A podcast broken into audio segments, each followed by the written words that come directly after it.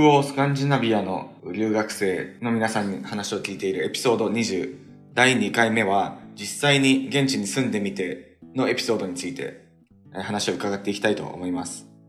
ということで、北欧三国から、えー、アスカさん、誠さん、ケイさんの3人をゲストに迎えてお話を聞いているんですけれども、ちょっと気になったのが、その皆さんのいる北欧三国ってちなみに、どこ、あの、そのお互いの国ってどれぐらい近いのかなっていうのが気になって、その地理的にはその3つの国がどういうふうに位置していて、日本からどれぐらいそれぞれ離れてるのかな生き方ってどんな感じなのかなってちょっと聞いてもいいですか？アスカさん、どんな感じですか？えっと、日本からだと直行便がヘルシンキであって、10時間ぐらい直行便だと、大体。でも私は直行便使わずに、その経由していったので、もう1日以上かかりました。日本からだと。なるほど。それはトゥルクへの行き方っていうことですか？そうですね。ヘルシンキからトゥルクはあのバスとかで2時間ぐらいで行けるので、まずはヘルシンキに空港で行ってから、電車とかバス使って、今私がいるトゥルクには行く感じですね。うん。そうするとスウェーデンとフィンランドは陸続きみたいな感じで、ね、えっと、フィンランドとスウェーデンは実は海を挟んでいて、えっと、そうです。フィンランド、スウェーデン、ノルウェーっていう順番ですね。東から順番に。うん。そうですね。あの、北の方だとスウェーデンとフィンランド、陸続きなんですけど、あ、そうですね。その、あ 南、南部分は海を挟んでいるので、そう、今、なるほど。さんがおっしゃったように、東からフィンランド、スウェーデン、ノルウェーっていう順番です。なるほど、そうなんですね。はい。そうすると、あじゃあ、誠さんは日本からどうやって行かれてるんですか？そうですね。スウェーデンの場合は、うんと、実はまだ、多分まだ直行便がないので、ストックホルムに空港があって、みんな大体そこから行くんですけど、ヘルシンキ経由が多分一番早くって、15時間ぐらいですかね。うん、トランジット含めて。うん。ただそれ以外だと、まあ、中国だったり、タイ経由だったり、いろんな方法があって行きますね。でも、大体ヘルシンキ経由な気がします。うん、なるほど。うん、K さんはどうですか？ノルウェーもスウェーデンとほとんど同じような感じで、ヘルシンキ経由で行くのが日本では、あ日本に行くとなると一番早くて、他に例えばオランダとかドイツとか、まあちょっと一旦戻って日本に行くみたいな感じになるんですけど、イギリス行って、まあ、イギリスからロンドンから、まあ、東京行くとかっていうのも多分ありかなっていう感じ。そうですね、同じです。ちょっとだけ訂正してもいいですか？あのーさっき私ヘルシンキから行った、ヘルシンキからそのトゥルクに行ったっていう話をして、そこはもう全然間違いではないんですけど、えっと、存在感が薄すぎて忘れてたトゥルクエアポートというのが実はあって、でも多分直行便ではないので、あんまり使わなかったというか、使ったことはないですね。でも一応トゥルクにもエアポートがあったということを補足します。なるほど。確かに昔の首都ってことで。いいですね。ちなみに、トゥルクまでは今調べたら9時間ぐらいで行けるらしいですよ、クサラから。9時、あ、フェリーで9時間。そう、あの、全部込みで、私の家からトゥルクまで行こうとすると。あ、なるほど、なるほど。はい。フェリー多分、経由なんですね。1個間に小さい島があるんで、2時間、6時間。だからフェリーが10時間ぐらいかな。なるほど、なるほど。うん、島に経由って面白いですね。そうそうそう。なんか、そうですね。だからフェリーだけで言えば、6、7時間っぽいです。ほうほうほうはい、以上、おまけでした。うんあ、そうなんですね。そうするとお互いの国の行き来とかは、しやすいしやすいんですかね。ちょっとあんま、9時間っていうとあんましやすくないのか。でもしやすい方かもしれない。ちょ値段どれぐらいか調べたことないんですけど、オスロは陸続きで、そのノルウェーとスウェーデンだったらシュッて行けるんで、多分もっと楽だと思います。私の友達がストックホルムにフェリーで行ってたんですけど、それは多分9時間か10、まあ何時間か夜ずっと寝てて、もう気づいたら着くみたいな、うんうん、朝に着くみたいな感じで、多分すごい安かった気がします。ちょっと詳しい値段わかんないんですけど、数ユーロで行けるって言ってました。そうですよね、そうですよね。うん、そう、夜行フェリーもあると思うので、それで行くのが多分一番安くて楽かなと思います。なるほど。え、ちなみに、ケイさんは、もう、何でしたっけ、オセロから他の国々とかは行ったりもしてますか？まあ、今コロナなんで行けてはないんですけど、でもノルウェーのオスロに住んでる人の中で、こう結構有名な土日やることといえば、スウェーデンに4時間ぐらいかけて行って、スウェーデンで、まあ、安いあのビールとか、あの、そういうものを大量に買って戻ってくるっていうのは、ノルウェー人あるあるで、ええそのノルウェーからスウェーデンのスーパーに行くシャトルバスみたいなのもあるらしいです。面白い。今、コロナであるのかどうかわかんないですけど。それはすごい意外ですね。なんか、スウェーデンからすると、スウェーデンでもまだ高いのに、なんならスウェーデンの多分コロナ前だと思うんですけど、スウェーデンの人たちがすることとしては、ドイツとか、そのベルギーとか安いビールの土地にビお酒を買いに行くってことは、スウェーデンの人も知ってるっぽかったですけど、ノルウェーの人はスウェーデンに来るんですね。めっちゃ面白い。で私たちも多分それよく聞きます。なんかドイツとかヨーロッパの国々に買い出しに行って、で戻ってくるみたいな。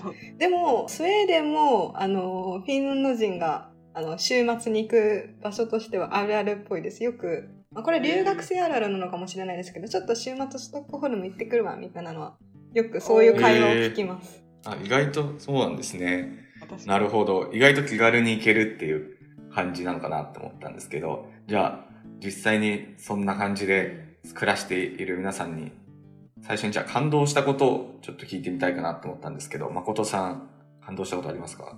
そうですね。住んでみて、やっぱ一番感動するのは、うんと、スウェーデンって日本と同じぐらい面積はあるんですけど、やっぱり人口は国全体でいうと日本の10分の1ぐらいだと思うので、うんと、圧倒的に自然が豊かなんですよね。その人間に対する、なんて言うんでしょう。人口密度と比較したときに。あと森と湖の国って言われると言われることが多いんですけど、その辺に森があって本当に自然公園みたいなところがたくさんあるので、すごいお金のかからない遊びがたくさんできますね。いい自然の中で。なんというか、ハイキングだったり、カヤックだったり、まあ、カヤックはお金かかるかもしれないですけど、普通に結構スウェーデンの人、そのまま森に散歩に行くだけでも、その、その、なんですか、時間の使い方として成り立つなん、成り立つのうで、んなんか、それはすごいありがたいなって思います。いいリフレッシュにもなるし。うん確かに森林浴のイメージありますね。その自然、確かに日本とか他の国とかかなり違う、違いそうですもんね。うん。他の二人、お二人自然どんな感じですか？アスカさんとか。私、誠さんの話を聞いてて面白かったのが、フィンランドも湖と森の国っていう。でも同じ感じですね。その緑すごいたくさんあるし、森もすぐ行けるので、うんみんなよくその、キノコ狩りとかブルーベリー狩りとか、ちょっと週末森に行ってきますみたいな人が。そうそうそう、してますね。うんいや、楽しいですよね。まあ楽しいですよねって私はまだうんキノコ狩りをしたことがないので、楽しそうですよね。キノコ狩りは本当難しい。分 かる人と行かないと。いや、そう、死んじゃうから。でもまあ、フィンランド人の友達が言うには、その、私はキノコ一種類しか知らないけど、それだけを取ればいいから、あの、大丈夫だって言ってました。そう一緒です。なんかその、本当に危ないキノコを取らなければいいんだよっていう。いや、そうそうそう、そんな感じです。あとは、なんだろう。まあ、夏が基本的に短いので、その夏はもうみんなこぞって、その公園とか緑とか森とかに行って日光浴をしてるイメージですうね。ん。あとなんか街の中歩いててもその散歩してたりとかランニングしてる人がすごい多くて、まあ、ただその夕方以降はやっぱりもうすぐ暗くなるのでその蛍光色のちょっとあまりファッショナブルとは言えないあの蛍光色のそのベストうんとかジャケット着てる人がすごい多いです。うーん。ケイさんはどうですか？ノルウェー。山のイメージが結構強いんですけど。そうですね。ノルウェーはやっぱりスウェーデンとかフィンランドと同じく自然は多いんですけど、その中でもノルウェーは一番西側にあって、あの、うんフィヨルドっていう海岸がこうギザギザしているようなのがあの特徴的だと思います。で、それはやっぱりノルウェーにしかなかなかこう、すごく大きい大規模なフィヨルドっていうのは多分スウェーデンとかフィンランドにはないと思うので、それはすごく見応えがあって、結構山登って上からこうフィヨルドを眺めるとかっていうのは、ノルウェーでしかなかなかできないいい景色かなとう思う。ん。確かにフィヨルド、写真では見ますけどね、実際に見てみるとまたかなり感動しそうですもそんね。うですよね。ノルウェーでのハイキングは夢です。自然以外で感動したこととかありますか？アスカさんとか。そうですね。私はそのフィンランドのあの医療、医療とかその社会福祉とかそういった面でのサポートの手厚さにすごく感動して、基本的に医療費はほぼかからないし、うん。その留学生、その海外から来た人でも、その例えば、うんと、25歳以下なら避妊薬が無料でもらえたりとか、その看護師の人とかそのドクターの人と無料でなんでしょう面接みたいなのをしてもらえたりとかできるのですごいなんか安心感がありますね。うん。うんそういう福祉であったりとか社会インフラって他のお二人の国もそうなんですか？ね誠さんのスウェーデンとかどうですか？そうですね、多分これは北欧結構共通なのかなと思うんですけど、うん。やっぱり税金が高いじゃないですか。うん。で、そのおかげで福祉がや医療の保障がたくさん整ってるなっていう感覚はいろんなところで感じていて、うん。でスウェーデンも例えば助産師さんとの避妊の相談だったりとか、いろんな医療のなんというか行きつけの小さい診療所に行くことができるんですけど、うん。そこの最初のカウンセリング代は全部無料だったり、うん。うんと医療費で実際にいくらいくら必要ですってなった時もいくらまでっていう上限があるんですよね。これ以上は払わなくていいよっていう上限がその人各人どんなその病気だったり手術だったりしても上限があるのでそれ以上は税金で賄われてるっていうところですごいありがたいなと思います。うん。で確かにそういったサービスは留学生でも個人番号を持ってる人なら多分対象になりますね。うんうんなんか私のフィンランド人の友達あの骨折したことがあるって言ってたんですけど結構大きめの骨折をして1年間ぐらい働けなくなったらしいんですよねそれで、ううんん。でもなんか国から全部その生活費も含めて治療費も全部賄ってもらっていたって言ってたので、すごいびっくりしました。あすごいですね。なるほど。ノルウェーもそんな感じなんですかね？そうですね。ノルウェーもほとんど同じうで、ん。例えば僕が今いる大学とかだとうん。だいたい4000円ぐらいまでが上限として自分が払わなきゃいけない医療費みたいなのが決まっていてうんうん。それ以上超えて払った場合は基本的に全額返ってくるっていうような感じなので自分はまだ使ったことないんですけど、うんまあなんか病気があってなんか払わなきゃいけないとかっていう風になってもその上限が決まってるっていうのはなんか安心感はあるなと思いますね。うん。あ、羨ましいですね。僕も一回、僕、その大学、まあアメリカだったんですけど、そこで、あの、膝の前十字を切ったことがあって、その手術をしたら、なんか、ちょっと初めての全身麻酔だったんですけど、めっちゃお金かかって、ちょっとこん、アメリカで手術するもんじゃないなと思ったんですけど、ちょっとアメリカ厳しそうですねその面いや、厳しかったです。いや、羨ましいですね、そういう意味で。アメリカだと保険とかあるかもしれない、あると思うんですけど、うん。結局その保険、自分で一回払って保険でこう返してもらったりとかって多分手続きとかやり取りが必要になるのかなっていう感じなんですけど、北欧とかだとそもそも自分が払わなきゃいけない上限が決まってるんで、うんうん、その自分が一回払ってやり取りして返してもらうみたいなのがないのは心理的にいいかなっていうふうに思います。うん、うん。そうですよね。それこそ多分働いてる人が普段それだけ高い税金を納めているから成り立つシステムなんでしょうけど、本当に特に若者だったり学生だったりはその恩恵を社会的に受けられるからありがたいなとう思います。ん。そうですね。逆に今までポジティブなことの話をしてたんですけど、逆にちょっと慣れないなとか、あの、慣れるのに大変だったなみたいなことってもあると思うんですけど、K さん、そういう話ってあります？